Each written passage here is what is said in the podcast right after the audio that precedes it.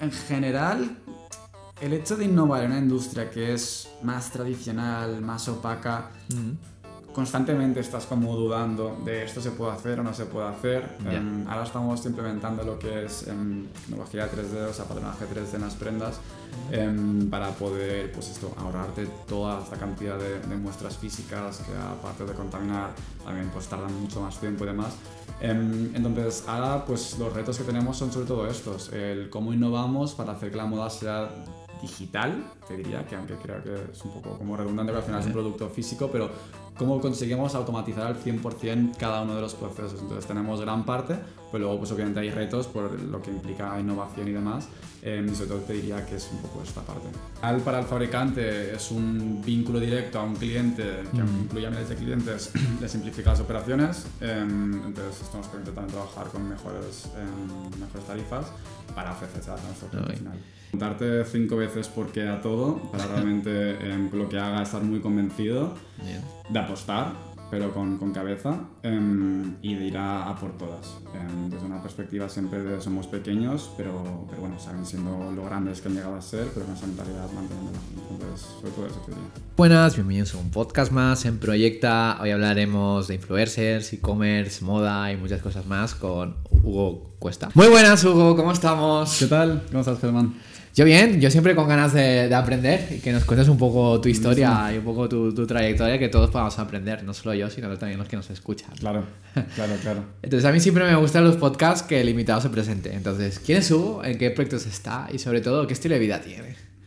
Vale, eh, pues nada, Hugo eh, tiene 27 años y es cofundador eh, de Fabric. Fabric básicamente es una plataforma todo en uno para que cualquier persona pueda crear, o sea, diseñar, producir, almacenar y vender su propia marca de ropa totalmente online. Genial. ¿Estás full ahora con, el, con Fabric o tienes otros proyectos? Full, full. Desde hace dos años eh, ¿Eh? mi bebé es este ahora mismo. Es tu bebé, Sí, sí, bueno, sí. es importante eso. Y, y Hugo, ¿qué te hace desconectar ¿no? de, de tu emprendimiento? Pues, ¿qué me haces conectar? Em, Si puedes. Poco, poco. Eh, sí que, nada, eh, los viernes es un poco mi, mi momento, eh, que básicamente escalo, Ah. hago rocódromos. eh, y nada, música, sí, básicamente lo, lo típico te diría, música, leer y un poco dejar la cabeza un blanco Ya. para, para venir con más fuerzas los lunes.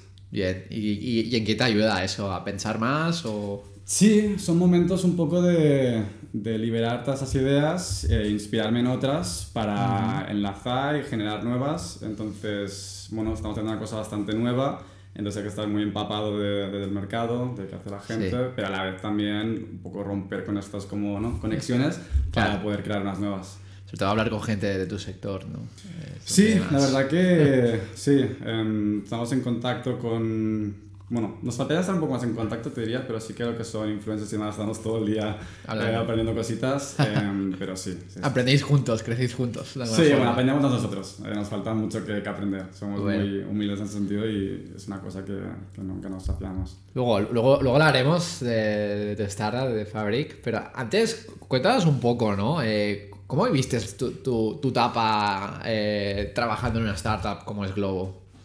Pues mira, salté a Globo, em, estaba en L'Oreal antes. En L'Oréal. Entonces, multinacional, eh, muy, muy cracks, muy brutal todo lo que se hacía, proyectos y demás, Sí. pero nada que ver con Globo. ¿En, en el en qué estabas en, en L'Oreal? ¿En, qué En marketing. En marketing. Estaba, sí, en marcas de, de cosmética. Eh, es muy exigente estar... eh, ¿L'Oreal? Sí. Sí, sí, sí, sí, sí, sí, sí, es buen nivel. O sea, al final es empresa francesa, es un nivel alto, hay mucha competitividad, pero bueno, que la gente es, hay mucho talento. ¿Y, y qué has podido aprender en, en L'Oreal?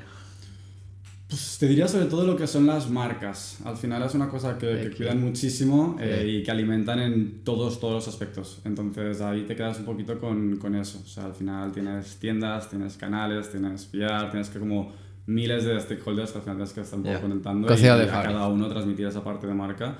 Y me quedo con eso sobre todo. Producto también, sí. Sí, es lo más valioso que hay en Europa las marcas. Sí, sí. Sé si por desgracia o no, Sí. pero al final es lo que nos quedamos, ¿no? Es lo que nos quedamos. Y después pasas a Globo, ¿no? Y después Globo.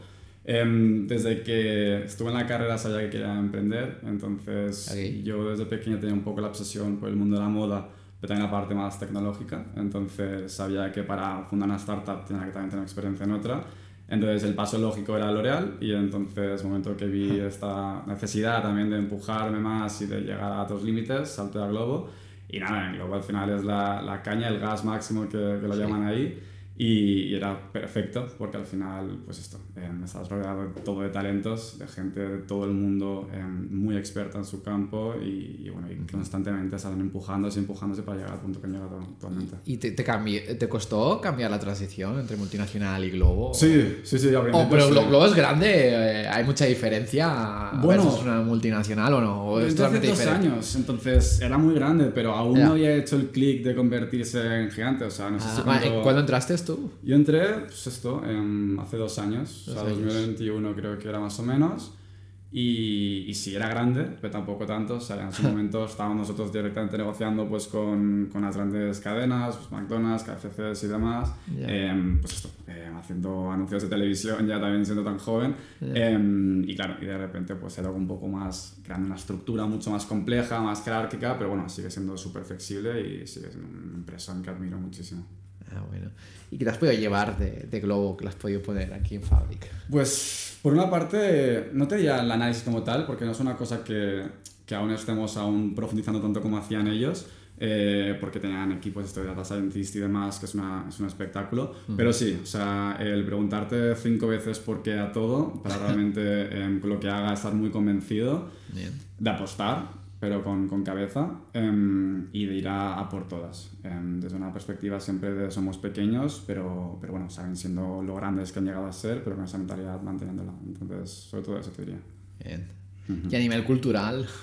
Y a nivel cultural también. O sea, una cosa que tiene Globo también muy, muy, muy fuerte, que creo que le permite eh, estar en el punto en el que está, es esta adhesión que hay entre todos, este pegamento que tienen que hace que todo el mundo pues, sea parte de esta familia y que persigan el mismo objetivo y eso es muy muy difícil de conseguir. O sea, al final es una cosa que intentamos también inculcar en, en Fabric, pero es, es, difícil, al final es, es un, trabajo full time te diría y admiro muchísimo también el equipo por ejemplo de People de, de Globo porque hay un trabajo muy muy muy gordo detrás para crear esta, esta cultura, esta base.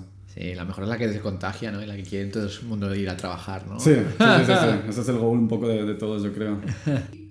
¿Es tu primer emprendimiento? ¿Has tenido emprendimientos antes o side projects? Cuéntanos un poco, ¿qué es lo que te inició a emprender y cómo fueron tus inicios? Yo, mira, mi padre sí que em, había sido diseñador de moda durante muchos años y al final sí que tenía el interés de la moda que te comentaba antes. Y entonces, bueno, pues a pequeño, pues sí que era típico de montar una marca de ropa, entonces pues iba a comprar camisetas al Decathlon, hacía diseños yo con Photoshop, los estampaba debajo de casa, se intentaba vender amigos, entonces bueno, para sacar un poco el gusanillo y, por esa necesidad de, querer hacer algo. Pero no, a raíz de eso siempre he estado como muy al día de todo lo que son marcas, proyectos y demás, pero nunca volví a tirarme a la piscina. Em, pero aprendiste cosas, ¿no? Sí, Igualmente. bueno, sí, supongo que, que, sí. O sea, al final es una tontería, pero hacerte tus márgenes iniciales para ver cuándo tienes que empezar a vender, a partir de cuántas camisetas vas a poder más o menos empezar a pues, financiar el próximo proyecto, a mejorar calidades. Entonces ahí empezamos un poquito a, tocar todo, pero bueno, que era una cosa súper eh, muy amateur y era un poco más por, por probar, por saber cómo era. Solo tus amigos le vendiste esas camisetas. Sí, a mis abuelos, prácticamente. A, mi abuelo me acuerdo que le vendí una, enchufé una. y sí, sí, sí, la verdad que no fue la marca más exitosa, pero, pero no, tengo un buen recuerdo, la verdad. Ah, bueno, genial, Hugo. Y ahora sí, hablemos de Fabric. Eh, ¿Cómo fueron los inicios de, de Fabric? Pues, bueno, a ver, como cualquier emprendimiento siempre son complicados, pero llenos de ilusión. Eh, durante el confinamiento em, tuvimos mucho, mucho tiempo para, para pensar como todos. todos. Eh, típica historia te diría, ¿no? Sí, sí. Pero no, fue un momento un poco como para em, leer, escuchar, aprender y de repente vimos una, una, oportunidad que tenía mucho sentido. Y entonces ahí es cuando decidimos dejar, dejar nuestros respectivos trabajos. Algo estaba en consultoría, uno ya estaba en Globo por entonces. Y, y, nada, encontramos un modelo en Estados Unidos que nos gustaba muchísimo, que de hecho fue el inicio de Fabric. Em, okay era una especie como de marketplace de, como marca blanca, por así decirlo. Entonces, em, básicamente era ir directamente a los fabricantes em, que trabajaban para marcas conocidas y preguntar si tenían stock o si estaban interesados en producir. Entonces, básicamente era como ofrecer la misma calidad que ofrecen estas marcas, incluso estos diseños, por un 50% menos, porque al final era directamente de la, de la fuente principal, del fabricante. Y entonces nada, nos pusimos a, a, llamar, vimos que era justamente un momento en que era complicado para ellos. Eh, Eh, les, les Buen momento elegiste, ¿no? Porque, Sí, por el sí. tema logístico era complejo, ¿no? Sí, Por o sea, complejo, pero es una oportunidad y a la vez también sí, lo, lo complicaba todo un poco, em, pero era interesante y entonces empezamos a estudiarlo muchísimo, fuimos a, pues fuimos por, ¿dónde fuimos? Fuimos a Murcia, a, por Valencia, Castellón, eh, bueno, fuimos como viajando un poquito para más adelante cuando ya se pueden abrir, o sea, sobre todo, em, para conocer estos fabricantes y entonces ver qué productos tenían, hacer selección y demás, y entonces fundamos Fabric justamente también en 2021, en febrero. Em, y nada, montamos este primer marketplace, que era un modelo de suscripción, eh, que no lo veíamos tampoco tan, tan claro por eh, ahora, pero en su momento lo veíamos clarísimo. Y entonces lo que hacías era em, pagar una suscripción para acceder a estas prendas a precio de coste. Ah, vale, vale, vale. Y los fabricantes estaban un poco, pues, de acuerdo, ¿no? Por el volumen, ¿no? Me imagino. Bueno, al final un canal directo que tenían con el consumidor sin encargarse de la parte más de marketing y logística. Entonces, Vale. para ellos era básicamente desprenderse de stock eh, o invertir en tener un canal de venta como pues, puede tener una marca, pero sin la necesidad de tener esa estructura detrás.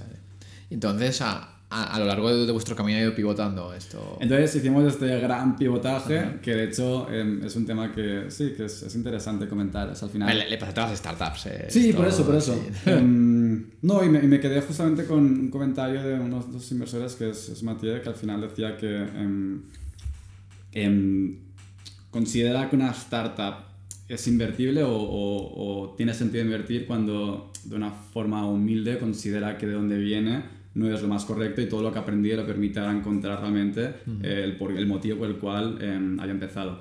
Y entonces fue un momento un poco como, no sé, nos asustó realmente. El decir, tenemos una idea, hemos Claro. ido aprendiendo tanto, tanto, que realmente esa idea, vale, pero igual todo esto nos ha llevado a este punto, que quizás sin haber vivido todo eso es imposible haber llegado. Pero da vértigo, ¿no?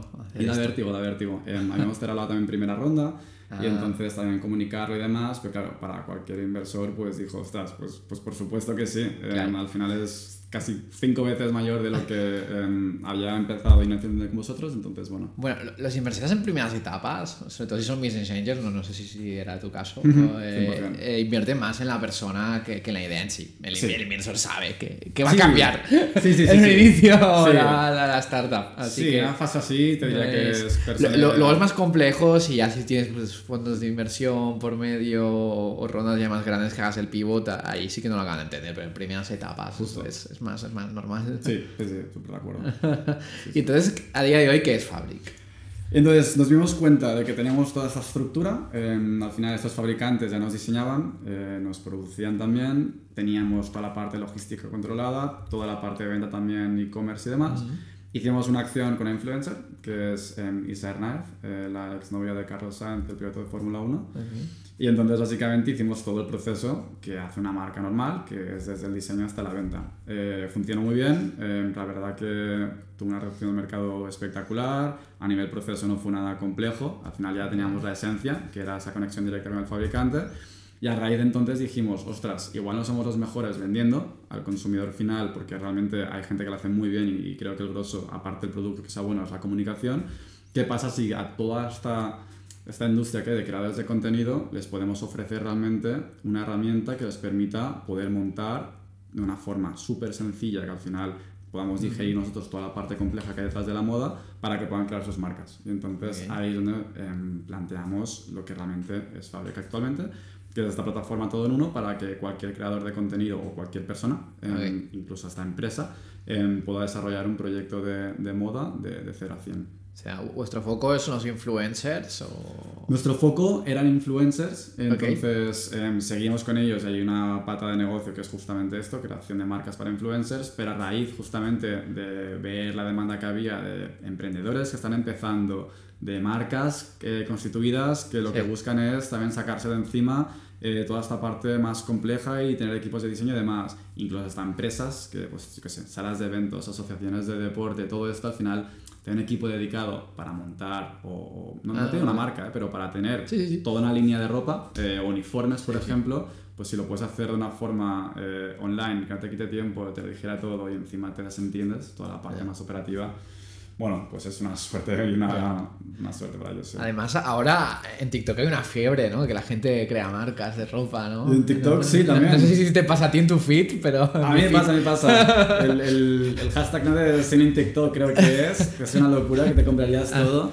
Eh, y sí, entonces la idea justamente de Fabric es que este como cerebro, eh, Vale. este back office de la moda, em, esté conectado además a cualquier plataforma de venta. Entonces TikTok está cerrando la suya, em, pues los Shopify obviamente están integrados ahora mismo en Fabric, pero que cualquier persona em, es- o sea, esté metida en uno u otro sector o un- una comunidad específica pueda vender su producto directamente en, en su propio canal. Eh, Genial. ¿Y qué, y, qué, ¿Y qué me encuentro, no? Cuando entro en Fabric, o sea... soy Pues- una persona que quiero montar una marca, entonces, ¿qué, qué es lo que me encuentro cuando me voy a la web? Mira, ahora mismo te encuentras lo que es el servicio eh, general, em, Ok. que lo enfocamos un poco más a modo de agencia, te diría. O sea, hay gran Vale. parte automatizada, pero ahora es un poco más, nos contactas, eh, nos Vale. expones qué problema tienes, qué proyecto te gustaría crear, y entonces damos una solución 360 para todas estas partes. O sea, hacéis, a día de hoy hacéis consultoría, ¿no? Sí, forma. sí, un poco sí. Y, y en el futuro queréis un poco... Y en septiembre, En septiembre, eh, ok. septiembre estamos, estamos en ello. En septiembre hacemos la plataforma. Entonces la plataforma es como si a un Shopify lo, lo doparas y entonces le pusieras delante de Shopify toda la capa de, de diseño, eh, como si fueran módulos, eh, la capa de producción, la capa de logística y entonces añadirías ahí lo que tienes ya Shopify, que es la parte de venta. Entonces sería como añadir todo esto a, a un modelo de, de venta online, pero bueno, hablamos también desde la creación hasta la venta. En- entiendo que la consultoría es lo que os da caja, ¿no? Dinero en caja. Bueno, al final, no sé, lo que da caja también es el, el volumen de prendas, em, Ok. la consultoría, por, o sea, por supuesto que apoya, también hay mucha gente especializada en la parte previa, ¿no? O sea, al final eh, lo que también estamos haciendo es unir a partners en el principio y en el final del proceso. Entonces Vale. hay gente experta en lo que es branding, consultoría de marca y demás. Entonces a partir del diseño entramos nosotros hasta la venta, pero luego también tienes comunicación, redes sociales y demás, que también tenemos otros partners que también quieren apoyar ahí. Entonces al final la idea es crear este ecosistema donde realmente podamos dotar a cualquier persona la capacidad de poder emprender sin gastar más dinero que tocaría ni, ni dedicarle tiempo que quizás ahora mismo igual no lo tiene porque es un proyecto secundario que ojalá, porque todos, el 95% de la gente con la que hablamos eh, le encantaría montar su marca y vivir de eso. O sea, es, es un lugar donde encuentras de todo, ¿no? Para, tu, para crear tu... Puedes crear todo, sí. Literal, no decimos que no hay ningún tipo de, de límite. em, puedes crear todo. Sí, sí, Qué sí. bien. ¿Y cuál es el modelo de negocio a día de hoy? Entonces, em, serían como dos partes. Dentro de lo que es diseño y producción, aquí obviamente Fabric margina. em, y lo que es logística e-commerce, em, a partir de la plataforma contaremos con un modelo de, de suscripción. Entonces, Vale. igual que pues para diferentes softwares de gestión y venta online, pues Shopify, Magento, WooCommerce, WooCommerce no, pero, pero bueno, BigCommerce y demás, em, tienes un modelo de suscripción, pues esa pata es un poco lo mismo, solo que también te incluiría la parte logística, que también es un poco la, la ventaja. Ah, bien. ¿Y cuál, y ahora cuál, cuál es el servicio que os está funcionando mejor? Y entonces, bueno, que te contaba, ahora hacemos marcas de ropa, entonces em, hacemos un pack por, por toda, em, todo, todo el proceso. Y entonces, nada, o sea, básicamente lo que tienes ahora mismo es em, un equipo de diseño y patronaje que te hace la prenda que quieras, entonces también te incluye una muestra, lo producimos con fabricantes de, de confianza. Y entonces ahí pues Fabric tiene un pequeño margen em, y luego el servicio de logística eh, tiene un coste fijo, que es la suscripción que te comentaba. Y entonces, bueno, para cualquier emprendedor, pues se ahorra realmente miles de, de- de euros y sobre todo también mucho, mucho tiempo, Tiempo, ¿no? para que al final también vale mucho más que te diría que, que el dinero. Sí, Em, te iba a decir. sí, ¿no? que si a un emprendedor le quitas un poco pues el tiempo, que, que, que es, es lo mejor al final del día. Que, Sí. se, que se enfoque en lo que realmente es bueno. ¿no? Eso es, eso es. Eh, Está, está muy bien esto. ¿Y cómo es eh, trabajar con influencers? Divertido, intenso Divertido. Y, y sí, no, al final... Un, un- un influencer, cuando abre una marca, ¿en qué, en qué- qué es lo que le dedica más tiempo? O depende mucho del influencer. Es que depende mucho. Al final, montar una marca es muy emocional. Entonces Ya. lo vives de una forma en la que todo, aparte de estar perfecto, pues que es que funcione, hay cambios. Entonces, estos dos cambios en los que a veces nos pueden ralentizar un poquito más. em, pero al final es para que el producto y, y toda la esencia de marca sea perfecta. Entonces, no. O sea, Funciona bien, o sea, en el sentido de que podemos trabajar directamente con el influencer o a través un poco más de, de agencia, que hacen un poco de, de filtro. Pero, pero bueno, de momento súper contentos y muy buenas experiencias también. ¿Y se, y se dejan influenciar por, por vuestra parte? um, sí, sí, sí, sí. Al final, o sea, de lo que es una idea a lo que realmente es eh, el producto en sí, mm. hay unas partes técnicas, eh, tanto por lo que son eh, tejidos, patronaje, cómo funciona y demás. Que aquí, pues si no tienes conocimientos, sí, sí, sí, sí, es un mundo, el mundo, la moda. Mundo, entonces sí que se dejan aconsejar, entonces hacemos propuestas. sí.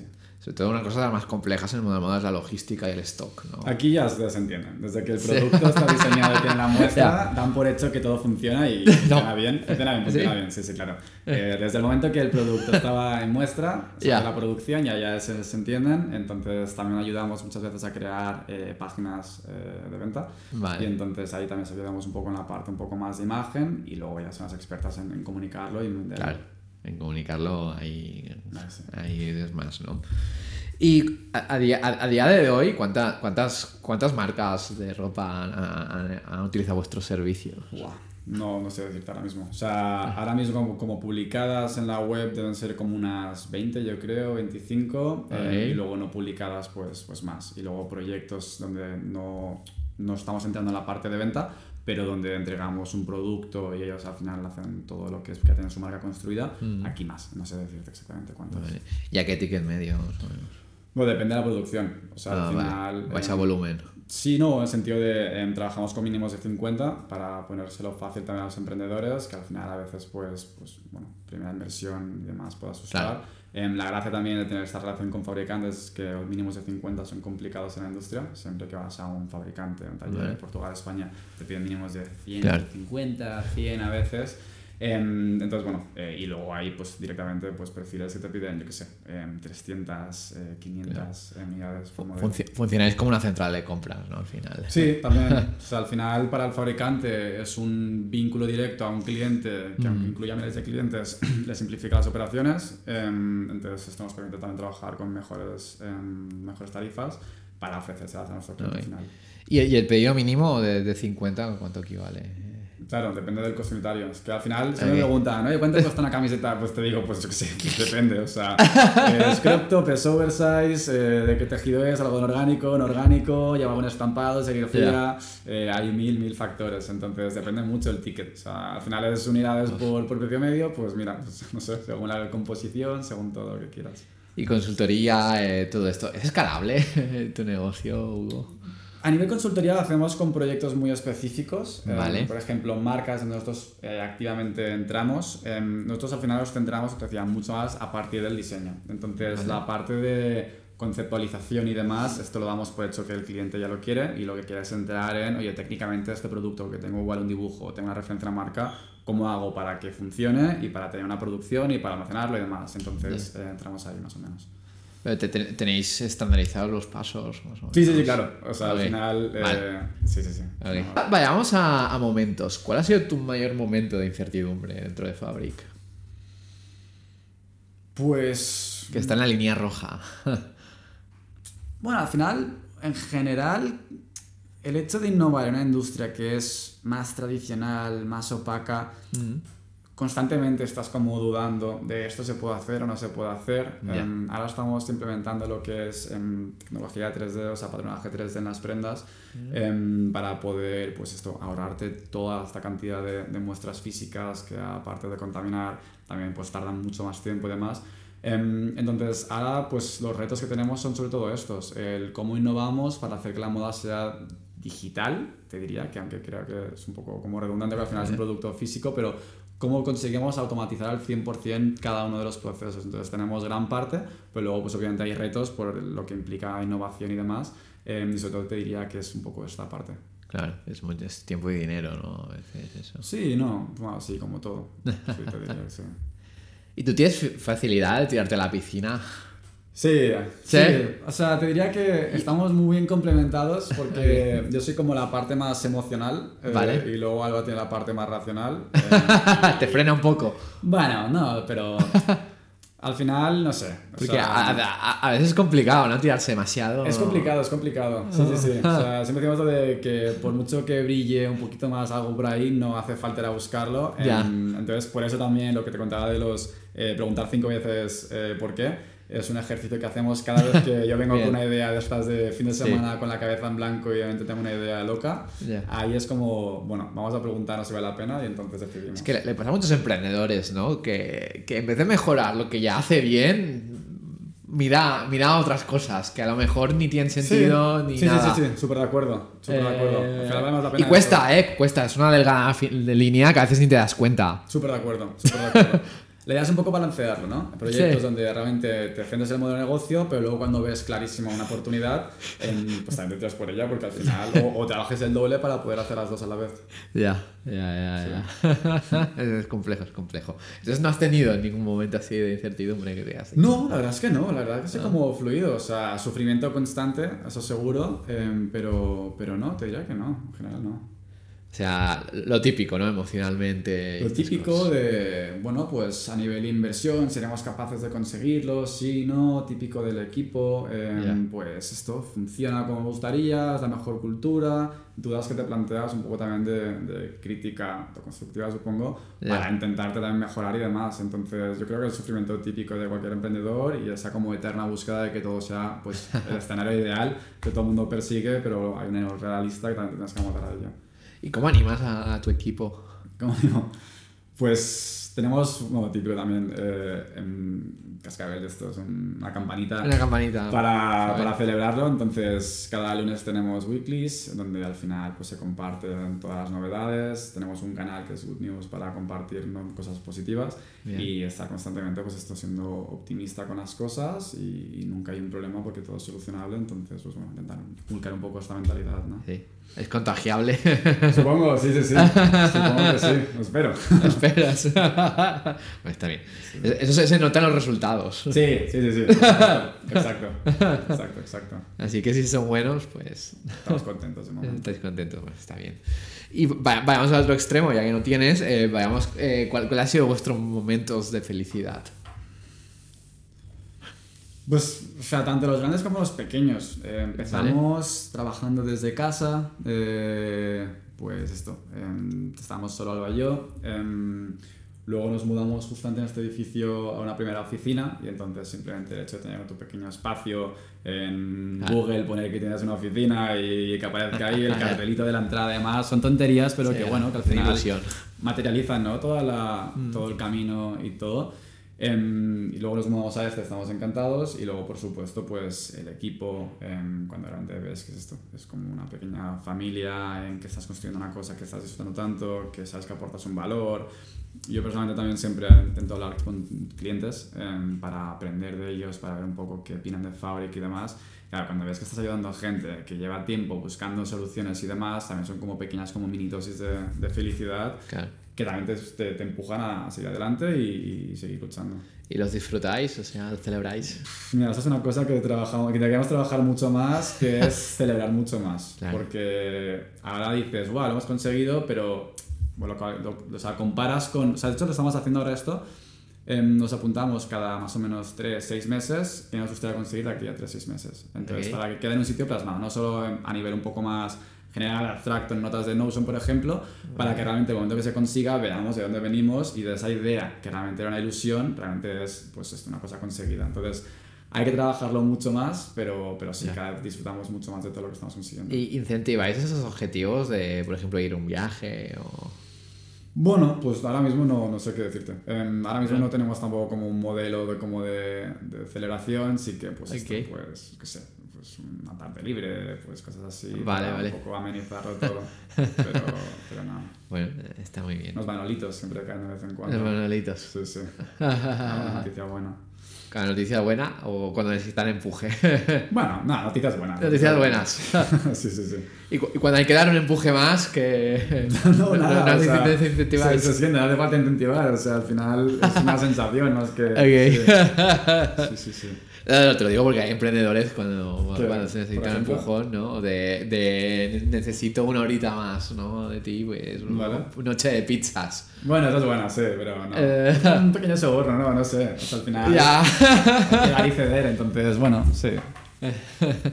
Es complejo eso. y hable- hablemos de industria, ¿no? Eh, la moda hacia dónde va, ¿no? Porque ha ha cambiado, ¿no? Mucho. Ha cambiado mucho. Han han nacido marcas como Nude Project, ¿no? Que son totalmente diferentes y radicales, o Blue Banana, que son totalmente radicales y diferentes a, Sí, sí, a lo sí. que había en el mercado. Entonces, cu- cuéntanos un poco tu, tu Yo cuando entré en la moda decía, tal, no entres, es una industria muy fragmentada, pero es que ahora lo ves mucho más. Em, Ya. Pero porque este acceso, pues gracias a otros players que han ido entrando, han ido facilitando realmente el poder, realmente poder entrar y, y crear detrás pues lo que están haciendo estas marcas tan grandes que son sobre todo comunidades. Entonces, Mm, realmente con toda esta conexión que hay, todo este impacto que hay en redes sociales, que ves un producto en China y mañana lo tienes en España y todo el mundo lo puede llevar, es un poco donde vimos también la oportunidad nosotros, que realmente hay gente muy buena, con una capacidad muy alta de crear comunidades, que creo que es lo más difícil, eh, y básicamente la moda es eso, ver cómo la gente se nutre de los demás, y donde si hay un producto bueno y es fácil conseguirlo, creo que cualquier persona, y la gente, por ejemplo, son los de Project, em, es capaz de crear una marca, pero te digo, lo difícil sobre todo creo que es la parte de comunidad y, y acertar también Pa- un producto y pa- decisiones. pare- parece fácil verlo de- desde afuera, pero Es dificilísimo. totalmente. es, Es, complejo. tiene un mérito increíble lo que están haciendo. Sí, increíble. sí, sí, sí. Pero es hacia dónde va, ¿no? Un poco la moda hacia las comunidades, ¿no? Yo creo que es eso. O sea, por un lado, lo que es la parte que se ve son comunidades, 100%. em, Lo que se dice, ¿no? Que ya una marca es el estilo de vida. tiene la El estilo de vida, no sí, lo que lifestyle. visualmente puedes ver, que también está relacionado. em, es todo lo que, lo que no ves, es más un poco lo que sientes. Entonces, la gente se quiere seguir sintiendo parte, la, quiere, la gente quiere identificarse con un estilo más que con un logo y entonces es un poco la transición que ha habido también un poco desde nuestra generación y más atrás que, que evoluciona ¿no? de lo que es el, el logo puro a, a lo que es esto eh, una estética una forma de hacer las cosas de pensar de con qué me relaciono con qué tipo de cosas hago si soy parte de esta comunidad Ya. y va por ahí. Y luego por la parte un poco más de, de back office, que es donde estamos, es donde queremos realmente innovar en, en todo lo que es eh, pues automatización de procesos, en todo lo que es la parte de diseño, que esto sí que es súper, súper tradicional aún, en donde se sigue trabajando con el típico patrón dibujado que se recorta. Ostras, Em, además, em, todo el tema de tejidos, por ejemplo, también hay startups que lo que están haciendo es construir estos marketplaces de tejidos para em, conectar al, al, al proveedor directamente con la marca. Em, modelos de e-commerce, em, tecnologías más basadas, por ejemplo, en todo el tema de, de blockchains y demás, em, trazabilidad, eh, y lo típico de Internet of Things, o sea, todo, Sí. toda esta industria también que creo que detrás va a aportar un valor extra a las prendas y no dejarás de, de que sean prendas en sí de uso cotidiano a, a que tengan un valor más, ¿no? Tanto por la parte de la Claro. comunidad, eh, de cómo me siento, a- al valor realmente extra que le estás aportando a esa prenda con todo eso que hay detrás. Claro, es un poco. Es lo que vale según el estilo de vida ¿no? que, que lleves Mm. un poco. Bien. ¿Y, ¿Y tú qué oportunidades de negocio ves aparte de The Fabric? Dentro de la moda, Sí, dentro de la industria de la moda. Sobre todo retos digitales, ¿no? Bueno, a ver, una que estamos atacando nosotros es la parte de, del digital. Digital. Uf. Em, que bueno, estamos justamente con un proyecto que también esperamos en septiembre poderlo lanzar junto con la plataforma, Vale. em, donde podamos unir estas dos partes. Entonces, si tú una comunidad la puedes conectar directamente con ese producto y viceversa, Mm. em, creo que en medio se genera un nuevo mercado. bueno, ni, ni spoiler un poco de, para crear un poco de, de, no sé, de expectativas, pero, pero sí, básicamente estamos buscando esto, crear una industria en medio de estas dos, estos dos universos, porque vemos la conexión directa Ya. y luego además em, toda la conexión que hay a más adelante, lo que son metaversos y demás, que obviamente no queremos entrar, pero, pero está ahí y, y Sí. en algún momento llegará. Es, es lo que te iba a preguntar. ¿Esto de digital eh, tiene sentido? ¿Tiene futuro? Porque ve- que sí. ve- vemos un mundo en el que el metaverso, las cosas, incluso blockchain, que no, no- han funcionado, Sí. pues eso nos ha ido la olla, ¿no? Sí. Hemos especulado demasiado. Hmm. Pero ¿tú crees que a largo, a largo plazo tiene, tiene sentido? Hay una evolución, o sea, lo que está Ok. el web 2.0 y el 3.0. Ya, el 3.0. Entonces, nosotros queremos conectarnos o conectar las prendas al mundo web 2.0. Entonces, cuando consigamos esto y veamos realmente la, la recepción que hay, em, según cómo evolucione lo que es el 3.0, lo que tenemos sobre todo es la, la llave de acceso a este universo, ya que al final el primer Claro. paso ya está dado. Entonces, no es una cosa que estamos empujando, pero sí que nos han bueno, llegado algunas ofertas y demás para, para atacar esa parte. Entonces, Ah, que es vale. interesante, pero bueno, de momento no es ningún Sí, tipo de foco. sí, es, es interesante. Bueno, poco a poco, ¿no? Y ver, Sí, sí, ¿no? sí, sí, y, poco a ver, poco. y ver qué, qué- qué- qué es lo que hay, ¿no? Y hablando de futuro, ¿dónde ves Fabric dentro de 10 años y si te ves tú dentro? Pues esto nos lo ponen los inversores, no, no lo sé. O sea, nuestra idea sobre todo es hacer que. Fabric sea lo más grande posible, pero no en sentido solo pues, económico, sino em, realmente admiro mucho lo que consigue, por ejemplo, un Shopify, este tipo de, de plataformas, lo fácil que es y, y lo, sí, lo que ha conseguido realmente para, para muchas personas. O sea, he conocido también ejemplos de gente que tenía tienda, una marca de ropa que se ha puesto a vender online y entonces se funciona súper bien. Entonces, si conseguimos crear una plataforma grande, capaz de que cualquier persona pueda emprender y pueda vivir un poco de lo que todo el mundo quiere, que es de lo que más le pueda gustar, em, creo que eso es como, como un sueño. Entonces, em, la idea es poder incorporar partners, la idea es poder em, hacer esto lo más grande posible, pero para sobre todo simplificar a la gente em, pues todo lo que implica desarrollar una marca, porque además, no te lo he comentado, em, empezamos por moda, por la penetración que tiene online, pero la idea es saltar a todo lo que es cosmética y otros Ah, temas de consumo. ya, sí. Entonces al final que Fabric se pueda convertir en esto, en la fábrica un poco de, de cualquier emprendedor. Ya, que quiera crear una buena marca, Justo. ¿no? Un poco de lo que hemos hablado antes de lifestyle. Sí, sí, sí, sí, sí, sí. Y también desde un lado mucho más, más práctico, ¿eh? o sea, desde hoteles que quieren suministrar a sus empleados pues, em, pues, pues, sus uniformes, desde gente Vale. que quiere hacer Ah, merchandising Vale. y para un concierto. B2B. Cualquier modelo realmente Ok. que, que pueda ayudar a, a emprender y generar una economía para que la gente pueda disfrutar y, y dedicarse a lo que más le puede gustar. Bien. Y a, día de hoy solo estáis en España. o- Sí, bueno, España y Portugal. Y Portugal. eh, lanzamos Ah, vale. este, este mes con una influencer de ahí. Y entonces eh, la idea justamente es empezar a expandiros. También la gracia, un poco la suerte del modelo es que no tenemos que hacer ningún tipo de como mega campaña súper específica, ya que al final trabajamos directamente la parte de comunicación con, con grandes eh, pues, creadores de contenido. Que al final Eh, mucho los poco oreja, ¿no? Entre Sí, sí, creadores. también. Es una cosa que, sí, que funciona un poco así. Y entonces nada, la idea es abrir con los más grandes creadores de contenido de cada país para abrir mercado eh, y poco a poco ofrecer servicio pues a los Vale. países. ¿Tienes algún roadmap? De... No, Vamos a ir en ahora mismo Francia no. o... Eh, un poco lo decías de foco. eh, ahora foco España-Portugal. Sí que también nos han venido propuestas, por ejemplo, de bueno, Austria, Alemania y demás. que También tenemos esos mercados que pueden ser interesantes. Y veremos al final con cuál, con cuál apostamos. Bien. ¿Y, y- y tú te ves dirigiendo a, a 200 personas? O sea, ahora mismo se me haría un poco raro, pero al final el proceso de, de crecimiento pues ha sido también exponencial. Al final éramos nosotros dos solo, ahora somos ocho en el equipo y entonces creo que es una evolución y te acabas un poco adaptando a, a- cada uno de estos pasos y supongo que sí. Ah, bueno, está bien. ¿Y, y, y tiene precio tu, tu startup? ¿Tiene precio? Eh, pues tiene precio, pero es una cosa que comentamos directamente con, con inversores. Entonces, de momento prefiero no... Ya, ya. Sí. Pero si el día de mañana eh, llega una buena oferta, eh, Sí, sí, sí, sí, todo es discutible. por todo es discutible. Vale, sí, vale. Ah, eso quería ir. No, no, tu precio, la evaluación es el mismo. Y nada, eh, ya vayamos a la última pregunta de cierres, que des un último consejo a los emprendedores que nos escucha. Eh, no sé si eres de libros, de podcast. eh, ¿nos puedes recomendar Soy muy fan, sí, eh, soy muy fan de, de Kaizen, hablando también de podcast, no sé si lo sigues. No, no lo sigo, pero sé cuál es. ¿no? Bueno, eh, Jaime parece un referente máximo. Hace poco me leí también su libro de La realidad no existe, creo es. Eh, y también sigo su podcast de Nada que ganar.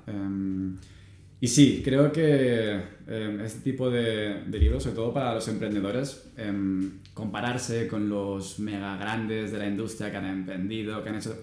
no sé hasta qué punto es frustrante. Es Em, peligroso, es lo que te iba a decir. Yo yo empecé leyendo mucho ese tipo de libros, típico de biografías y lo más, No, que lo más. le- leer está bien, pero compararse es, Pero es parte un poco. Sí, es parte, es parte, te es dicen, parte de tu todo hay ambición. una cultura ahora de, yo qué sé, en TikTok, en Instagram, lo, lo grandes y lo, lo, lo- pues estos emprendedores que te pueden enseñar cómo montar industrias millonarias, creo que no hay una fórmula del éxito, cada No, uno no se monta la suya. Entonces, a mí podcasts como por ejemplo el de, de Kaizen em, me dan un poco más herramientas para plantearme las cosas y entonces que me nutran para yo mismo poder buscar mi vía, lo que yo considero que es mi éxito Claro. em, y sobre todo un poco esto, aprender de, de todo, que creo que nunca sabemos suficiente. Entonces, para cualquier emprendedor, para mí es esto, o sea, curiosidad innata, eh, insaciable y siempre aprender de todo porque cuando, esto, al final que decía, por ejemplo, era que las ideas surgen cuando otras ideas tienen hijos entre ellas, o tienen sexo entre hijos, entre, entre ideas, y lo veo súper así. O sea, al final cuando coges, yo qué sé, una referencia de lo que es la moda, de lo que es el mundo de inversión, a un libro sobre, qué sé, naturaleza, lo que sea, eh, de ahí acaban derivando otras, y creo que esa es un poco la, la clave del éxito, ¿no? El, el estar siempre como alerta y, y nunca parar de aprender, porque la innovación es eso, ¿no? Eh, Pues sí. El desarrollar cosas nuevas que no existen y, y ser la persona capaz de llevarlas a cabo. Pues creo que no podríamos cerrar mejor el podcast con esta reflexión.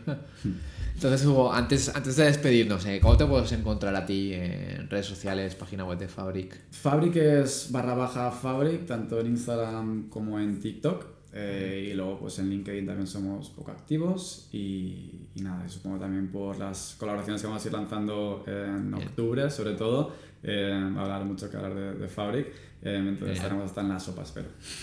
¿Y a ti? Y a mí, bueno, no soy muy activo en redes sociales, la verdad. Ok. Eh, no soy muy fan, eh, entonces sobre todo LinkedIn. En LinkedIn, ya. Doy fe, más o menos. Porque a veces, a veces- a veces nos cuesta, ¿no? Los mensajes nos llevan muchos. A veces es complejo, pero bueno. Sí. Pues nada, decir a la gente que os ha gustado este podcast que lo compartáis con otro emprendedor y seguiremos de cerca a Fábrica, hacia dónde va. Muchas gracias. Hasta la próxima.